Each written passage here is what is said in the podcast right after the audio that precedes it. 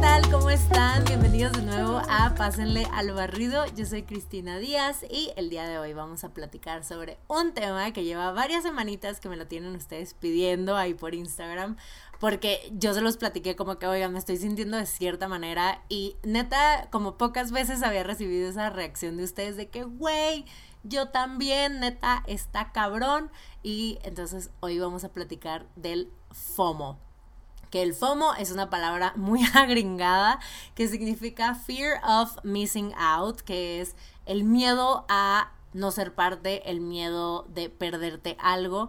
Y creo que es algo que hemos estado muchos pasando por este momento porque con todo esto de la pandemia, el COVID, etcétera, pues siento que todos de alguna forma u otra empezamos a vivir nuestra vida a través de las pantallas, a través de ver las stories de nuestros amigos, de nuestra familia, y eso nos ha generado un sentimiento de todo lo que están haciendo los demás que yo no estoy haciendo, o que yo no estoy ahí, o que extraño estar ahí, o que quisiera estar ahí y no puedo, pero de alguna forma u otra concluimos en que no estamos ahí y nos da miedo, nos da sentimiento, nos da tristeza, nos da resentimiento, nos da muchos sentimientos negativos el no poder formar parte de ese momento, de esa memoria.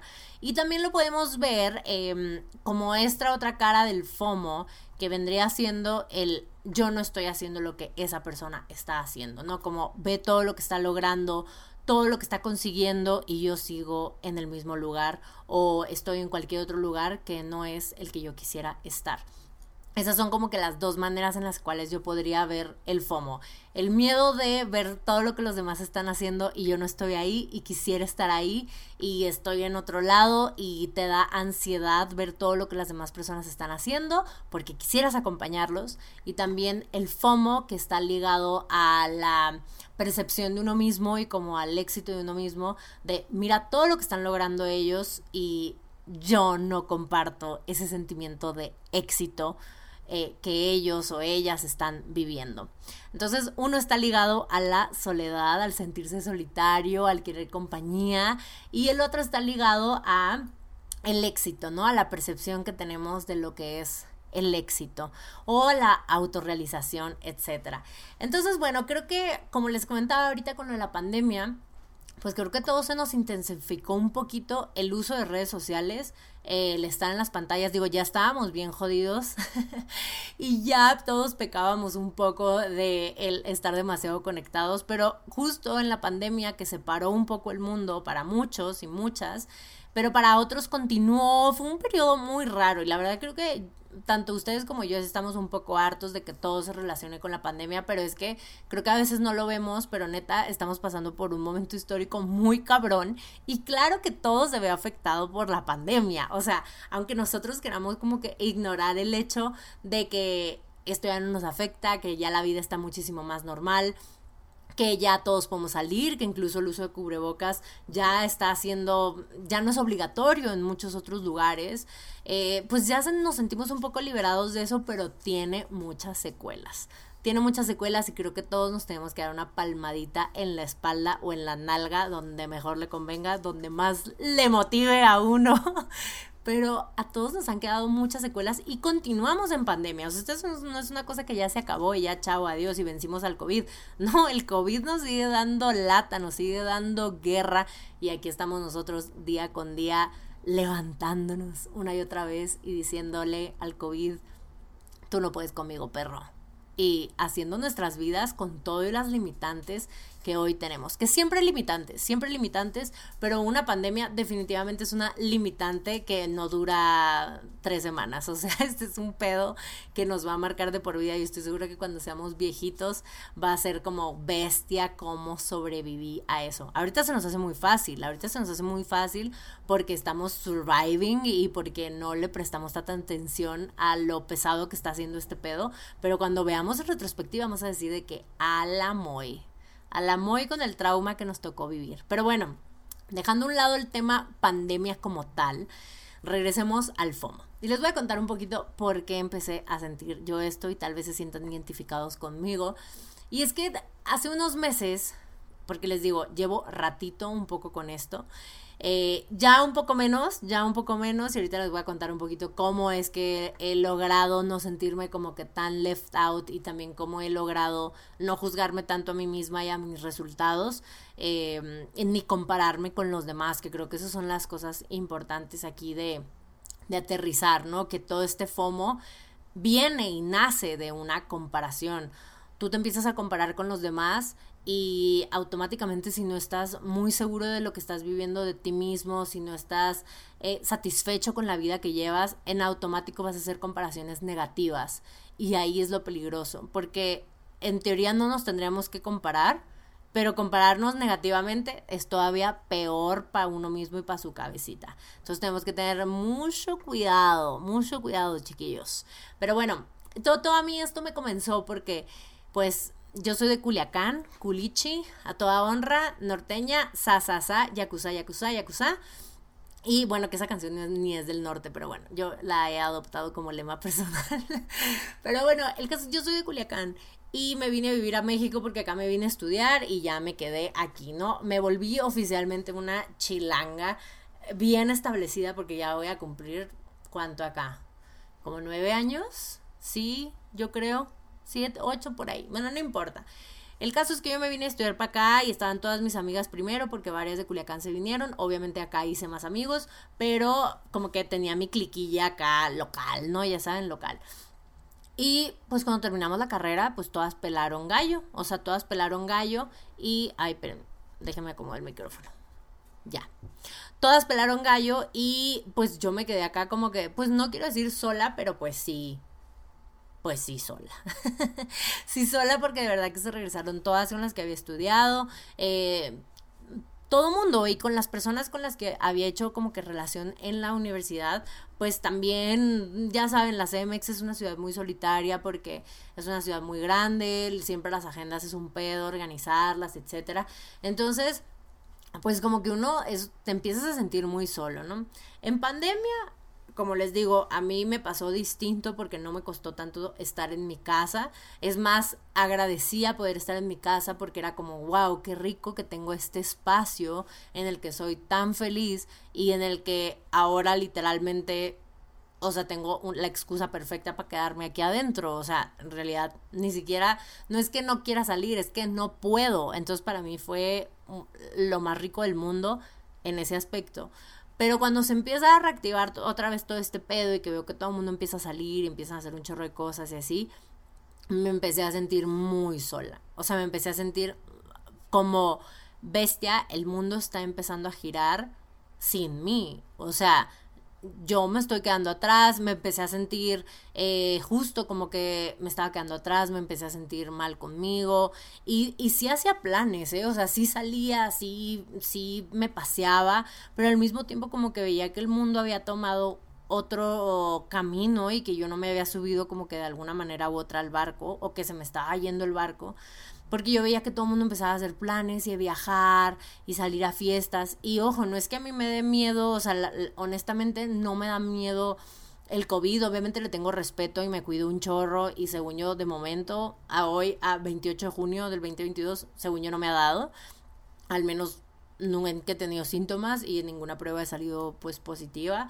pero no es que le tenga tanto miedo al bicho, que ojo, sí hay que tenerle respeto, o sea, respeto le tengo y me cuido, pero vaya, yo no salía no porque me diera miedo contagiarme. Eh, yo no salía porque literalmente como que en ese como que en ese periodo no sé me desconecté de amistades de gente de cosas no después me regreso a Culiacán bueno no me regresé o sea sino que fui un chorro de veces a visitar a Culiacán y en Culiacán me reactivé me reactivé un chorro. Literalmente es bien padre cuando voy porque si ustedes son de una ciudad más pequeña y se van a vivir una grande, se van a dar cuenta que en la grande es muchísimo más difícil hacer planes que en la chica. O sea, yo voy a Culiacán y neta salgo todos los días. O sea, no, no así de la peda ni nada, porque además ni, ni me gusta la peda, pero salgo todos los días. O sea, salgo a, a ver a mis amigas, a jugar un partido de tenis, a lo que sea, a vernos, a sacarnos los mocos entre todas, pero mínimo las veo, de que vamos por un elote, vamos por una chamoyada, vamos por una nieve, vamos a sacar a pasear a los perros, vamos a andar en la bici, a lo que sea, pero uno sale, es muchísimo más fácil como que organizar, ¿no? Pausa técnica para, para que pase la Lolita Yala. Pero bueno, allá voy y me vuelvo la bichi. Me vuelvo la bichi, salgo un chorro, veo un chorro de gente. Cosa que neta llevaba pues año y medio literal sin hacer, ¿no? Pero, oh sorpresa, pues bueno, regreso otra vez a México porque pues yo acá vivo y sí estuvo bien padre estar de visita y todo, pero y aunque pueda hacer mi chamba de manera remota, pues bueno, acá tengo mi casa, mis muebles, mi, mi ropa, mi todo. Yo viví en maleta y la verdad es que vivir en maleta, o sea, tiene sus ventajas porque como que te desprendes de muchas cosas y te das cuenta de que necesitas muy pocas cosas, pero está cabrón, o sea, no descansas, como que siempre sientes que estás como en rush, o sea, como que no, nunca, te, nunca llegas y te relajas, ¿no? Entonces, pues fue momento de regresar y cuando me regresé y vi que mis amigas seguían haciendo planes, eh, que incluso hacían planes todavía más chilos que cuando estuve ahí, porque obviamente cambia la temporada y ya por el clima se podían hacer ciertas cosas que cuando yo estuve no se podían. Puta. Empecé a sentir de qué bestia. O sea, ¿qué estoy haciendo de mi vida? ¿Saben? Y yo sé que suena algo muy superficial, la parte como que social, ¿no? pero afecta, o sea, sí es importante, es muy importante, no por nada es como de los círculos básicos que uno refilea y que te pones a identificar y analizar para saber si andas meando fuera del hoyo o no, o sea, la parte social es muy importante y yo soy alguien bastante mito, o sea, que con poco tengo mucho, la neta, para lo social, yo soy alguien que si sale mucho el fin de semana y se estimuló mucho el fin de semana, neta necesito toda una semana en soledad para volverme como que a recargar, o sea, sí soy alguien extrovertida, pero definitivamente me recargo en soledad. Entonces, sí fue un shock porque me empecé a sentir como que mi vida no valía nada. ¡Ay, qué dramática! o sea, bueno, no tanto, no tanto, no tanto, pero real. O sea, pero sí fue así de que yo decía, güey, no estoy haciendo nada de mi vida. ¿Por qué? O sea, ¿por qué a huevo tengo que estar en una ciudad en la que neta no puedo hacer ningún plan? No tengo amigos, no salgo, eh, güey, no tengo perro que me ladre aquí, nada, o sea, no es como, o sea, no tengo nada que me esté aferrando aquí porque quiero estar aquí. Me empecé a cuestionar cosas que nunca me había cuestionado y que, y que son cosas con las cuales yo estoy feliz, pero simplemente el, el, el sentirme sola hizo que hizo que me cuestionara cosas que en realidad sí me gustan, como vivir aquí, etcétera, porque necesitaba compañía, ¿no? Y eso es lo peligroso de la, de la, de la soledad, que, que muchas veces uno por sentirse solo cambias tu, cambias quién eres para llenar ese vacío como que de soledad por compañía, pero en realidad te estás traicionando un poco a ti mismo porque sí te gusta como eres, donde vives, en lo que estás, pero tienes esa gran necesidad y no estás sabiendo como cómo cubrirla que tú solito te autoengañas y dices, no, es que ya no quiero estar aquí, ya no me quiero ir, y no es cierto, ¿no? No es cierto. Entonces, bueno, un poco así me empezó a pasar que yo veía que se iban a surfear, que se iban a escalar, así puro plan, así de cabra al monte que a mí me fascina, que son mis planes favoritos. Entonces, como que dije, Inga, Inga, algo anda pasando aquí que no me tiene muy contenta y que necesito voltear a ver adentro de mí y ver qué está pasando. O sea, necesito darme un momento de, de analizar y de pausar y también de valorar lo que tengo. Porque mucho del FOMO muchas veces siento eh, que viene por el hecho de no estar presente. A uno le empieza a dar FOMO cuando no estás consciente de todas las bendiciones que tienes en tu vida. El FOMO te empieza a dar cuando no estás presente, cuando estás queriendo vivir en el futuro o en el pasado y ahí es cuando empiezas a sentir este este miedo de no estar, ¿no? Este miedo de, de, de no tener esta compañía es porque muchas veces pues no volteas a ver todo lo que tienes padre y lo que puedes hacer para solucionar ese FOMO ya con lo que tienes, o sea, en, en donde estás. No tienes que cambiar tu vida, tu ciudad, tu casa, tu trabajo para llenar un, una necesidad de compañía, ¿saben? Bueno, lo puedes hacer definitivamente, pero no, pues no es necesario, ¿sabes? O sea, no, no es necesario llegar a esos extremos, vaya. Entonces yo hice como que una pausa en seco y dije, ay, güey, a ver, o sea, sí, yo me divierto mucho saliendo sola, sí, todo, pero me está de todos modos calando demasiado el ver que la gente está pasándola también en compañía y que yo muchas veces no tengo opción y por eso salgo sola, ¿saben? Que no me quejo y luego haremos un podcast completamente del tema de las salidas en solitario, que me parece un tema también súper interesante que también he visto que les llama mucho la atención y que quieren como que conocerlo eh, porque se les antoja vivirlo un poco pero no saben por dónde empezar. Pero bueno luego luego haré un podcast sobre ese tema a ver chance el siguiente no sé ustedes qué opinan me dicen me mandan DM me comentan. Eh, pero regresando al FOMO hice una pausa y volteé a ver y dije, a ver, Cristina Guadalupe Díaz Ochoa, tienes un chorro de cosas chingonas en tu vida. Ok, está chingón que tengas una necesidad porque eres un ser humano y tienes todo el derecho y es súper válido que te sientas sola o solo. ¿Qué podemos hacer para que ya no te sientas solo? ¿Qué te está haciendo falta? ¿Te estás aislando demasiado tal vez? Eh, y no te estás dando cuenta. ¿Qué está pasando en tu vida que te sientes sola o que desearías estar viviendo lo que otras personas están viviendo en vez de vivir tu propia realidad? ¿Qué es? ¿Qué está pasando dentro de ti? Y me puse así a, a, a, a meditarlo, a meditarlo. Y bueno, me di cuenta de que, ok, es que sabes qué, me siento, digo, obviamente porque extraño a mis amigas y porque soy un ser humano que extraña a las personas que quiere, por supuesto, porque todas las personas que quiero, la mayoría están en Culiacán, ¿saben? Y pero es algo que yo, es una decisión que yo he decidido literalmente tomar, quedarme aquí en México, porque aquí es donde tengo pues más lugar hacia donde expanderme, más lugar hacia donde crecer. No que no se pueda crecer en Culiacán, para nada, porque mis amigas me han demostrado y mi familia que se puede crecer en todos lados, o sea, no necesitas estar en cierto lugar, pero a mí me gusta Ciudad de México, me gusta vivir aquí, aquí tengo mi casa, aquí me siento más yo, ¿saben? Entonces mi solución no era irme a Culiacán, o sea, mi solución no era regresarme ni nada, porque eso no me iba a hacer feliz, me iba a llenar un vacío, me iba a satisfacer una necesidad, pero feliz no me iba a hacer. Y es muy importante que te pongas a pensar cuándo estás llenando un vacío y cuándo estás buscando tu verdadera felicidad, ¿no? Es una diferencia eh, muy, muy eh, chiquita, o sea, es una línea, es una línea muy fina, pero hay un abismo de diferencia entre la una y la otra. Entonces yo dije, ok, mi solución no es irme a Culiacán, no, lo que yo extraño no es vivir en Culiacán. ¿Qué estoy extrañando? Bueno, extraño, además de como les digo a mis amigas y a la gente que quiero, a mi familia, etcétera, lo que extraño es la variedad de planes. Me estoy quedando en mi misma zona de confort.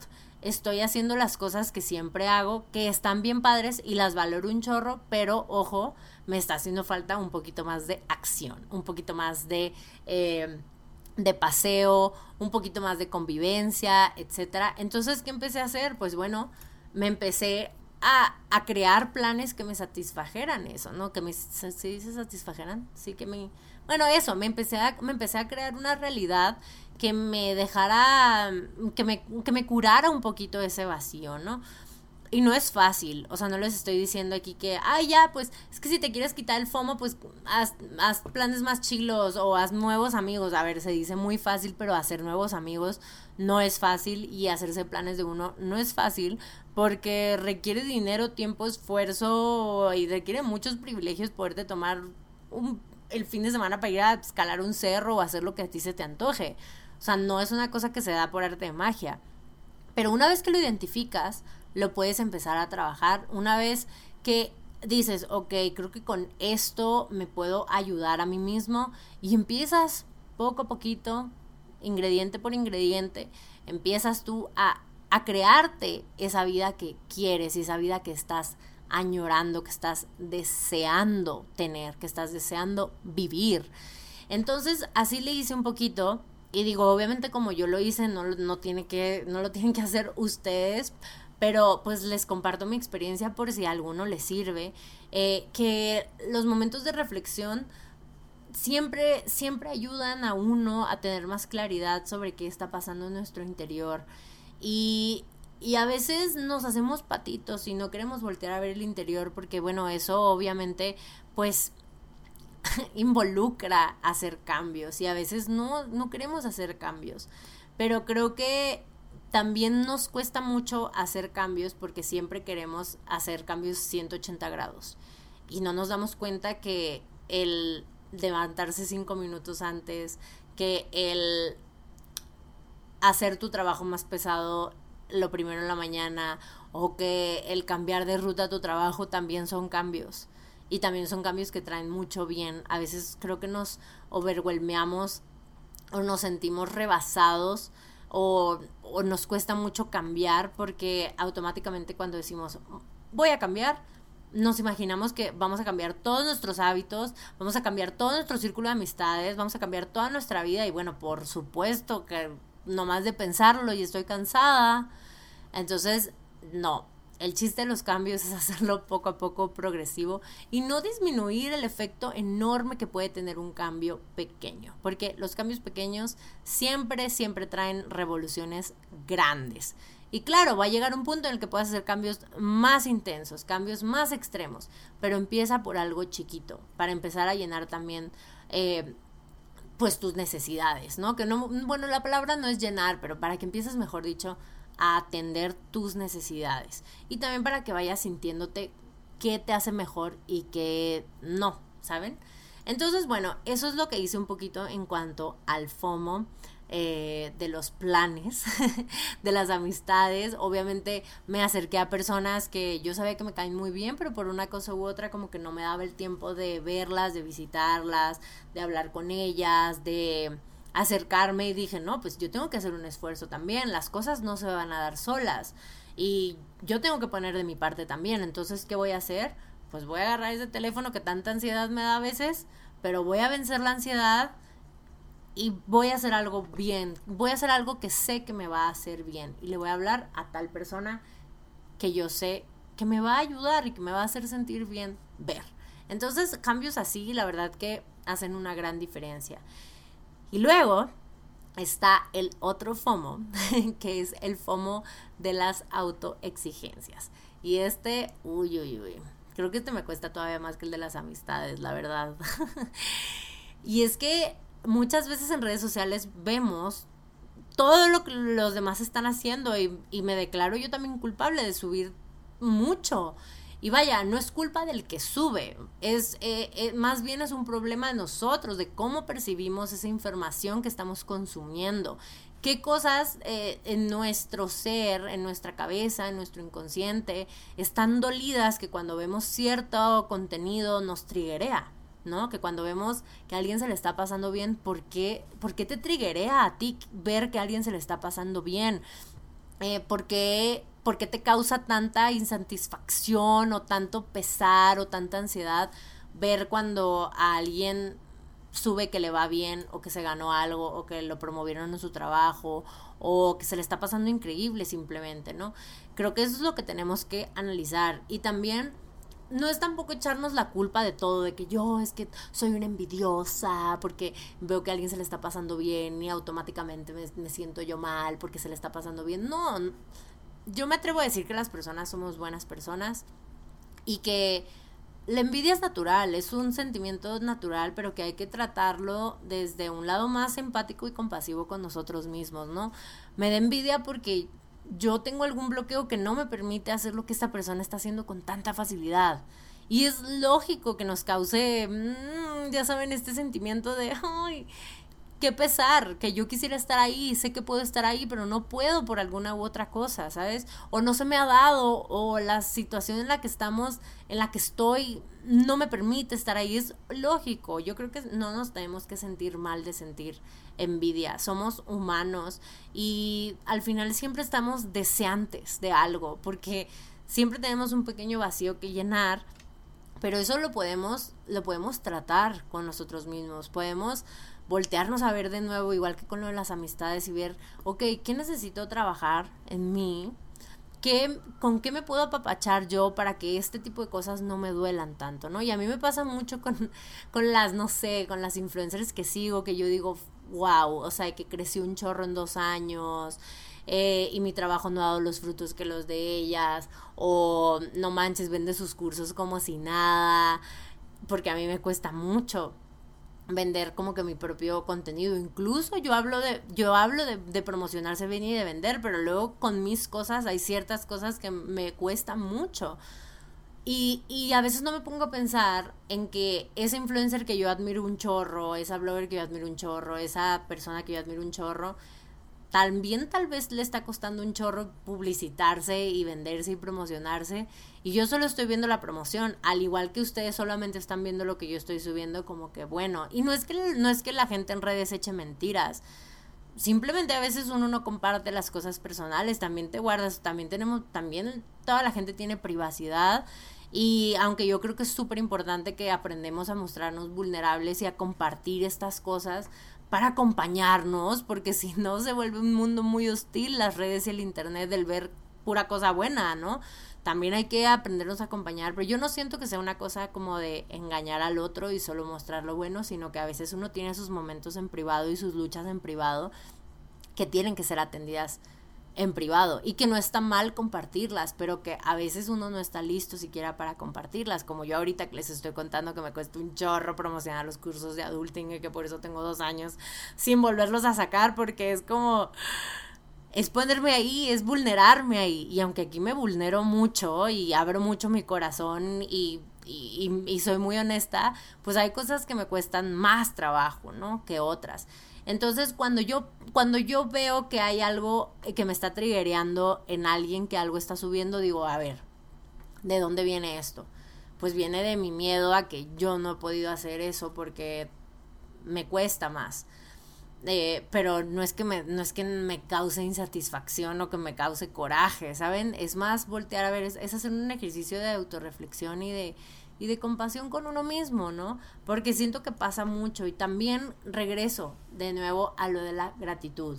Yo sé que suena súper hippie mamesco, tuluminate esto de que tienes que estar agradecido con lo que tienes porque hay que vibrar alto y no va por ahí, pero yo siento que muchas veces muchos de nosotros no estamos en el presente. Eh, o estamos en el pasado con esta nostalgia de lo que teníamos, que era mejor, que estábamos mejor antes, eh, que extrañamos cierta persona, cierta situación, cierto trabajo, o estamos en el quisiera tener eso y aún no lo tengo, en este como desespere ansioso de es que quiero aquello que yo veo en un futuro o que yo veo en tal persona y no estás contento con tu presente, no estás contento con quien eres tú ahorita y eso es bien difícil de reconocer porque aunque uno quiere estar contento con uno mismo en el presente, pues claro que tienes deseos, pero lo que tenemos que aprender es a domar esos deseos, ¿no? A domar esos deseos y a disfrutar más el estar aquí hoy, trabajando para verlos cumplirse tal vez en un futuro. Y si se cumplen, chingón, pero si no se cumplen, qué mayor satisfacción que haber trabajado por tus sueños, que haber trabajado por ti, que haber, haber hecho algo por ti. Esa es la satisfacción que tenemos que tener.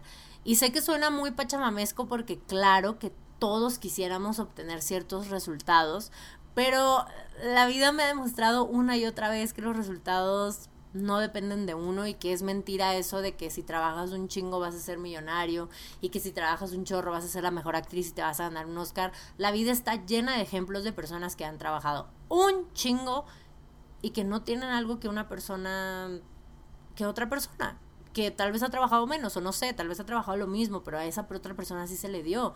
Así es la vida, así es la vida.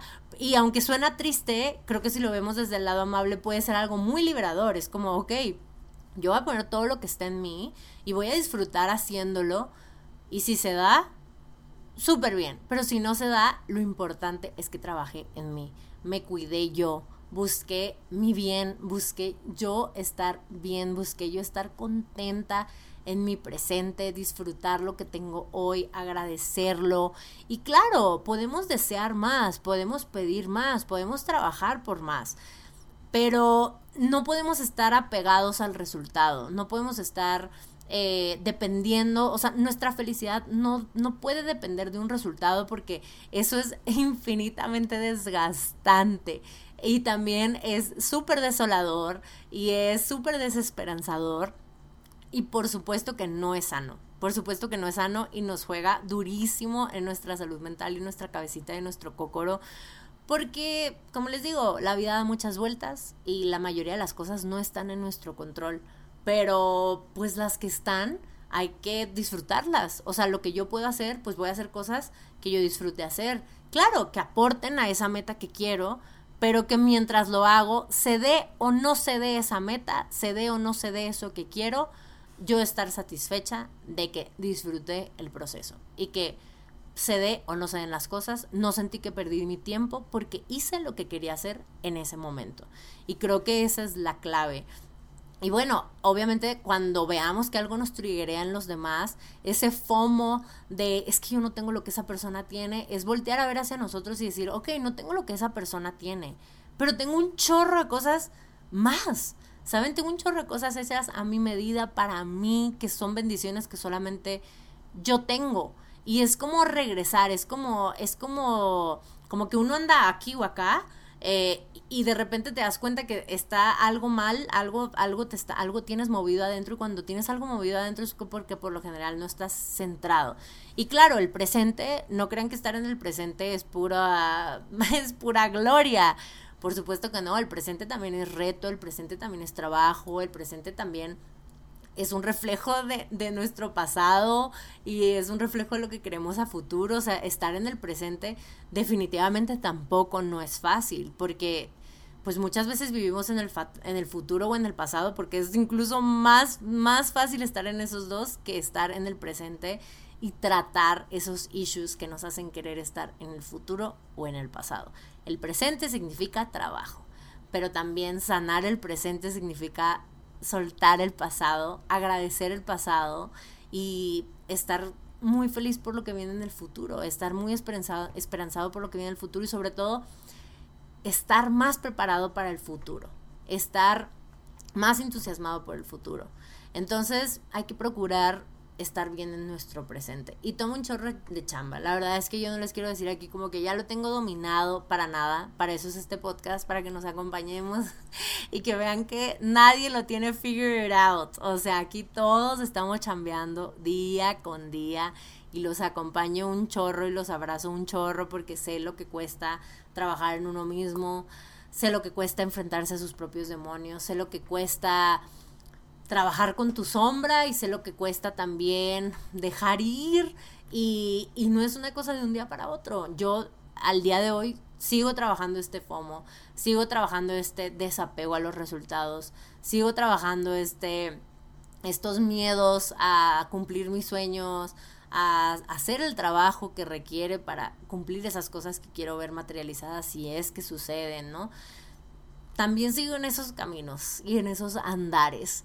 Y también obviamente sigo luchando contra estos sentimientos de repente de soledad, de querer compañía, no tenerla. No es fácil, o sea, no es fácil y y no sé, no, no, no, no es una cosa como lo que dicen los gurús de motivación de que lógralo, lo vas a hacer y tú fake it till you make it. O sea, sí, sí tiene en parte mucha verdad, pero al mismo tiempo creo que también tiene que haber mucha más empatía. O sea, también tenemos que ser mucho más suavecitos con nosotros. Y decir, güey, pues ahorita siento un chorro de FOMO, ahorita no me gusta en donde estoy, pero pues estoy. Y quiero trabajarlo y quiero estar mejor. Creo que el tener esas ganas de quererse estar uno mejor, ya, ya es un chorro de amor propio, la verdad. El querer cuidarse a uno, aunque aún no lo domines perfectamente y aunque aún te cueste y aunque aún estés aprendiendo a cuidarte y a protegerte a ti, ya estás del otro lado mientras tengas buenas intenciones para ti. Y va a ser poco a poco, así que no os desesperéis, que estamos todos en el camino. estamos todos en el camino. Y pues nada, eso es lo que quería venir a compartirles el día de hoy este tema del FOMO, del sentir que no estamos, que quisiéramos estar. Creo que no existe una solución definitiva, pero 100% les puedo decir que ayuda un montón cuando uno agradece y cuando eres consciente de todas las bendiciones y cosas chilas que tienes. Y cuesta mucho a veces como quitarse esa neblina, esa bruma de de esas cosas que nos tapan los ojos y que no nos permiten disfrutar lo que tenemos, cuesta un chorro, no es fácil, no es como que, uh, yay, ya estoy en el presente y valoro, uh, la neta no, pero poco a poquito, mientras vayamos concientizando un poco y nos pongamos a preguntarnos a nosotros mismos de que, a ver, ¿qué está pasando aquí que no me permite disfrutar esto? Eh, ¿O qué está pasando aquí que me hace sentir mal cuando veo esto? Creo que el darnos tiempo para estar con uno mismo nos ayuda un montón. Y también filtrar la calidad de lo que vemos en línea, ¿no? Porque aunque, como les digo, yo no siento que nadie lo está haciendo en plan culé, esto de, voy a, bueno, no, sí, seguramente sí hay gente culé, pero bueno, vean, viéndolo por el lado amable, pues no es pedo del que esté posteando que se le está pasando chingón en sus vacaciones, ¿no? No es pedo de él que a nosotros nos afecte eso, es, es, es problema de nosotros. ¿Por qué nos está afectando eso, no? Y es problema de nosotros y es responsabilidad de nosotros ponernos a trabajar para que eso ya no nos afecte. Y bueno, si te afecta demasiado, el follow, el unfollow es gratis, ¿no? Por supuesto, no hay por qué irle echar hate a la gente ni nada, que eso es otro tema, pero definitivamente cuando algo te cala es porque te está cayendo el saco y tienes que trabajar en ver por qué te está cayendo el saco, ¿no? Porque pues nunca va a ser problema de la persona que sube, postea, que publica la verdad es que no, quienes tenemos que aprender a lidiar con esas cosas, pues somos nosotros, ¿verdad? Entonces, pues bueno, espero que les haya gustado mucho este episodio. Cuéntenme qué tal, ustedes cómo han visto manifestado el FOMO en sus vidas, lo están viviendo ahorita, lo están sintiendo ahorita o no, eh, qué han hecho para como trabajar esos sentimientos. Eh, que, que cuestan, ¿no? Para que nos pasen ahí los tips. Y pues nada, muchas gracias por acompañarme el día de hoy. Este episodio también va a estar en YouTube por si lo quieren ver en video, que se los debía haber dicho en el principio, pero bueno, ya ni modo, ya fue. Gracias por acompañarme y nos vemos en el siguiente episodio. Chao.